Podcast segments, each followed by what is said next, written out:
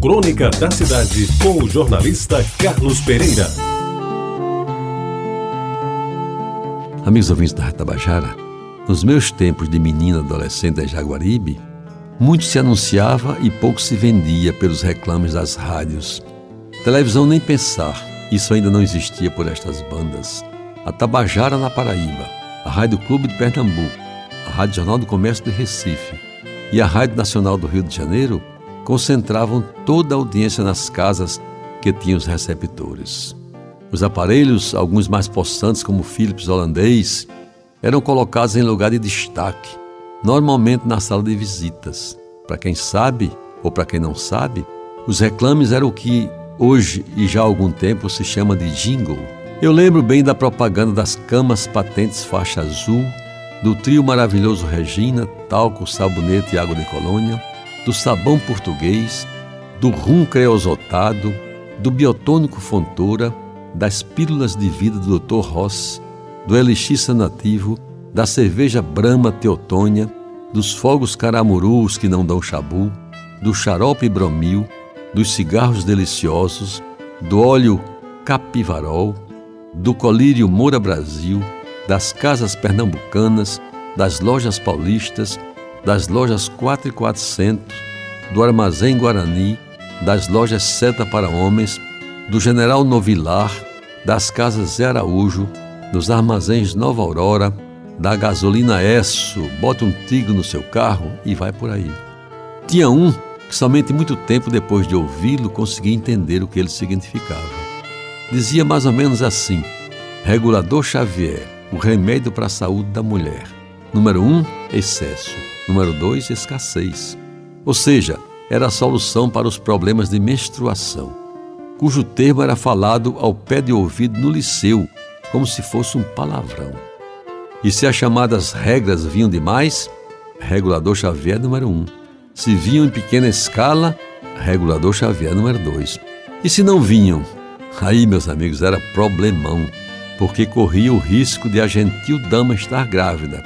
E como se sabe hoje, naquela época, uma gravidez indesejada ou inesperada era caso de ameaça de morte ou casamento perseguido.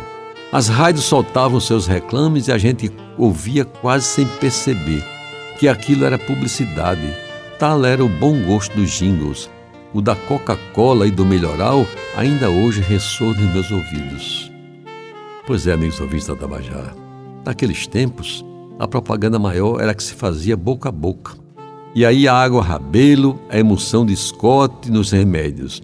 Os guaranás Dora e Sanhauá não perdiam para ninguém. Tá fraco? Tome emoção de Scott. A garganta tá doendo? Tome água rabelo. Tá com sede? Tome um Guaraná Dore. E assim aconteciam as vendas neste burgo nos anos 40 e 50 do século passado. E além do rádio e do boca a boca, tinha também um jeito de divulgar e fazer vender os produtos de rua em rua, de casa em casa. Eram os famosos e lamentavelmente desaparecidos pregões populares, dos quais não posso esquecer o vendedor de limão. Ele fazia: Quer limão? Olha o limão, limão do melhor. E saía vendendo seus limões em cestos em toda a cidade. O sorvete tropical, com a sua corneta ouvida e identificada à distância. O cuscuz bondade, o vendedor de macaxeira, macaxeira, macaxeira, quem não come cheira.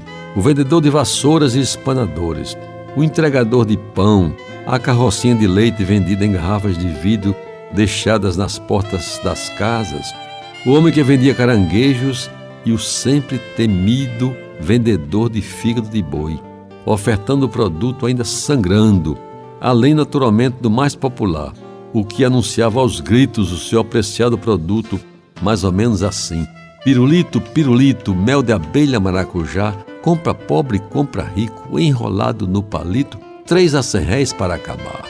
Amigos ouvintes, tudo isso me veio à memória ao ouvir um dia desses, talvez um dos últimos vendedor de vassouras espanadores a oferecer pelas ruas os seus produtos com original cântico, que me fez voltar aos velhos tempos dos pregões populares que um dia existiram e que também, à sua maneira, ajudaram a construir a história da nossa encantadora cidade de João Pessoa. Você ouviu Crônica da Cidade com o jornalista Carlos Pereira.